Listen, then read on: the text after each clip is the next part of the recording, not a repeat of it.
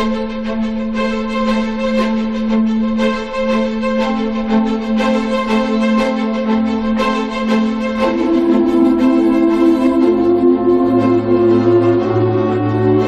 escuchado que la historia de hoy es de un robo. Han robado los siete bonsáis, pero también hay algo de Cambridge, que es donde yo quiero estudiar cuando sea mayor.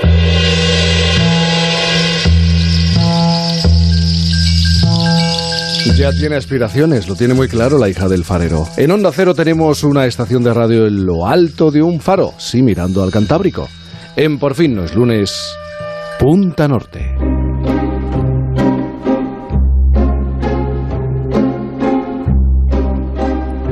Y siempre Punta Norte con Javier Cancho. Javier, buenos días. Hola Jaime, ¿qué tal? Buenos días a todos. Buenos días. Me suena que quieres cruzar historias, enlazar historias, mejor dicho, ¿no? Vamos a hacer un recorrido que nos va a llegar, nos va a llevar de, de- de un punto a otro del mundo con dos historias que en el fondo tienen algo que ver. Eh, la hija del farero habla del robo de, de siete bonsáis. Eh, ¿Qué pasa? ¿Han robado, no sé, por cruzar temas? O, o a lo mejor es la impresión que me ha quedado. ¿Han robado bonsáis en Cambridge? No, en realidad han robado en una ciudad de Japón que se llama Saitama, que está cerca de Tokio. Entraron en una casa con un amplio jardín y de allí se llevaron siete bonsáis. De modo que entre lo sustraído podemos decir que hay seres vivos. Había bonsáis que son seres vivos que ponen de manifiesto ese lento poder de la naturaleza.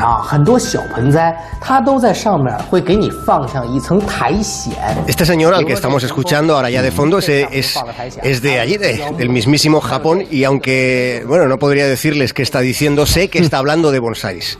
Lo está haciendo, digamos, Jaime, que con entusiasmo nipón. Sí, sí, sí.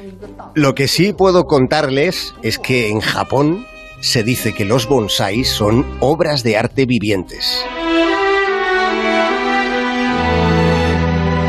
Así que por eso, porque son una presencia arbórea del arte de la vida, el señor Limura y su esposa Fuyumi han publicado instrucciones en redes sociales, instrucciones precisas para evitar que los bonsáis robados puedan morirse en manos inexpertas. El señor Limura y la señora Fuyumi saben que los árboles son los únicos seres vivos que, que se mueren de pie, sin avisar de que se han ido. Y la posibilidad de la muerte de, de estos seres vivos les ha provocado a ellos una congoja, les ha provocado eh, miedo a estos criadores de bonsáis, que además de las indicaciones para la supervivencia de los árboles en miniatura, ellos han expresado abiertamente el impacto emocional que les ha causado el robo, precisamente por la situación de incertidumbre que hay. Y luego también está la parte económica, porque el valor de tres de los siete bonsáis, Jaime, rondaría los 100.000 euros. Pensándolo bien, es muy curioso lo de los bonsáis. Son, eh, por así decirlo, los únicos árboles, en miniatura, eso sí, que aun teniendo raíces se pueden mover, pueden cambiar de paisaje. Sí, es una de las particularidades de, de estas maravillas ¿no? de, de- de la botánica. Eh, fíjate, respecto a los árboles hay un viejo dicho, o, o e- o es una sugerencia que a mí me hacía mi abuela y que seguramente a ella le hizo la suya. Decía a mi abuela, me decía, hijo, haz como los árboles que cambian de hojas manteniendo sus raíces. Mm. Haz como ellos, me decía, cambia tus ideas, pero conserva tus principios. Y, y en Japón y en, parte de Asia, porque los bonsáis también se, se crían en otros lugares de, ese gran continente, el cuidado de estos árboles es una cuestión de principios, porque se utilizan técnicas minuciosas que requieren una gran atención y preparación y una enorme paciencia, porque es el tiempo el que va eh, modelando el lento crecimiento. De hecho, uno de los bonsáis sustraídos es un simpaku que, al parecer, eh, he leído, eh, los simpaku son ejemplares que han vivido durante 400 años. El simpaku necesita agua, no puede pasar más de una semana sin agua. Por eso, en ese comunicado al que antes me refería del señor Limura y la señora Fuyumi, se insiste en esa precaución, piden que, que les den agua a los árboles. Pero entonces, más allá de la, mm, de la pasión por este tipo de árboles, entiendo que en Japón y en ese área del continente asiático hay algún tipo de mercado negro de, de estos arbolitos. Bueno, parece que sí, Jaime. Hay puede decirse que hay caso bonsáis en Japón. Mm. Desde el año pasado y, en todo el país eh, se ha venido registrando una serie de episodios similares a este que estamos contando. Claro, este detalle luego también tiene, tiene o, comporta un aspecto positivo, porque probablemente alguien que sabe de bonsáis está involucrado en esta supuesta banda organizada que se está dedicando al robo de los árboles en miniatura. Alguien que se supone tomará bastante cuidado en evitar que los bonsáis se le mueran. El señor Limura lamenta que la codicia, es lo que ha dicho, que la codicia manosee el virtuosismo de la naturaleza. Y ha añadido que aunque sean pequeños los bonsáis, ellos están muy por encima de la ambición humana.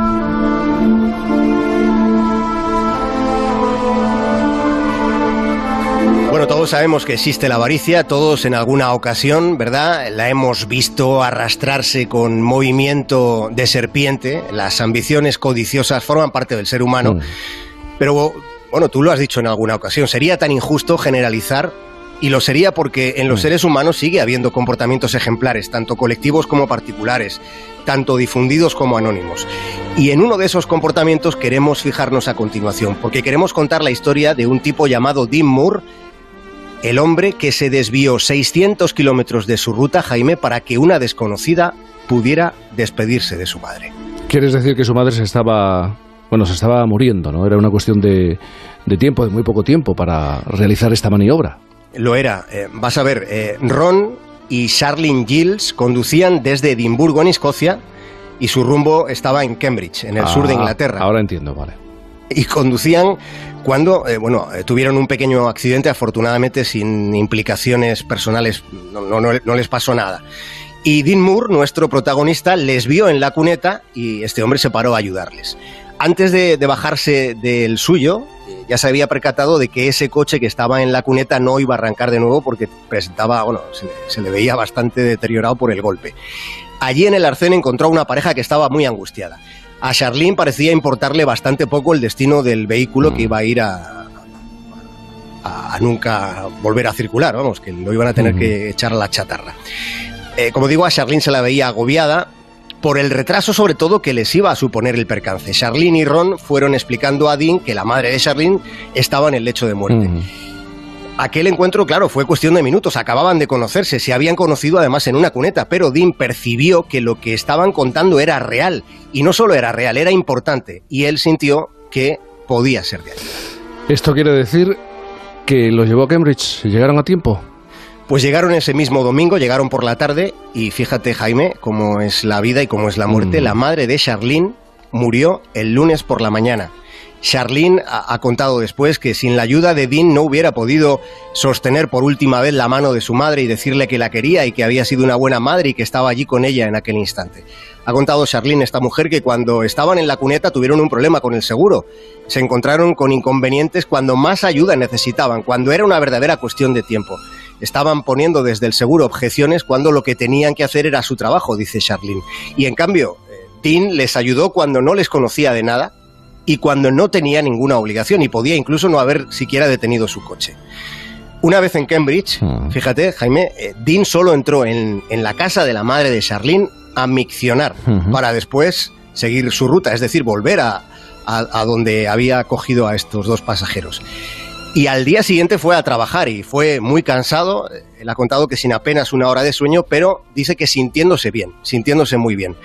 Dean vivía cerca de donde encontró el accidente, pero no le importó cruzarse de norte a sur, la que es la, mayor isla de las británicas, no le importó hacerse 600 kilómetros para ir y otros 600 para regresar de noche y solo. En el fondo, ese viaje, este viaje que estamos contando, fue solo un instante en la vida de Dean, aunque probablemente será un instante que nunca olvidará. Sí, porque ya sabemos que la memoria lo que seguro que desecha es siempre la, rutina, lo rutinario y ese viaje, lo que representó ese viaje de 600 kilómetros y lo que representó sobre todo para, para esta pareja que se queda con el vehículo estropeado, eh, seguro que quedó grabado en su memoria.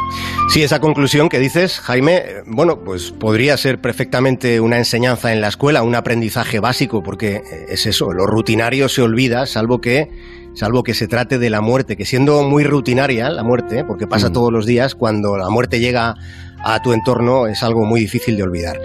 La madre de Charlene falleció en su cama no murió de pie como lo hacen los árboles, pero al pie de esa cama estaba su hija, donde de niña ella había echado sus raíces y allí estaba, honrando la memoria de su madre.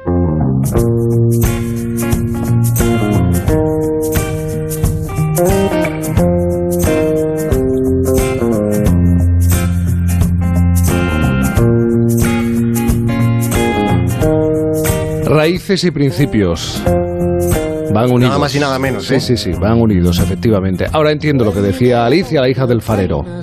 Javier Cancho, como siempre, muchísimas gracias. Hoy con dos historias que se han cruzado en nuestro camino de Punta Norte. Eh, pasa buena jornada de domingo. Un abrazo. Un abrazo enorme, Jaime, un abrazo para todos.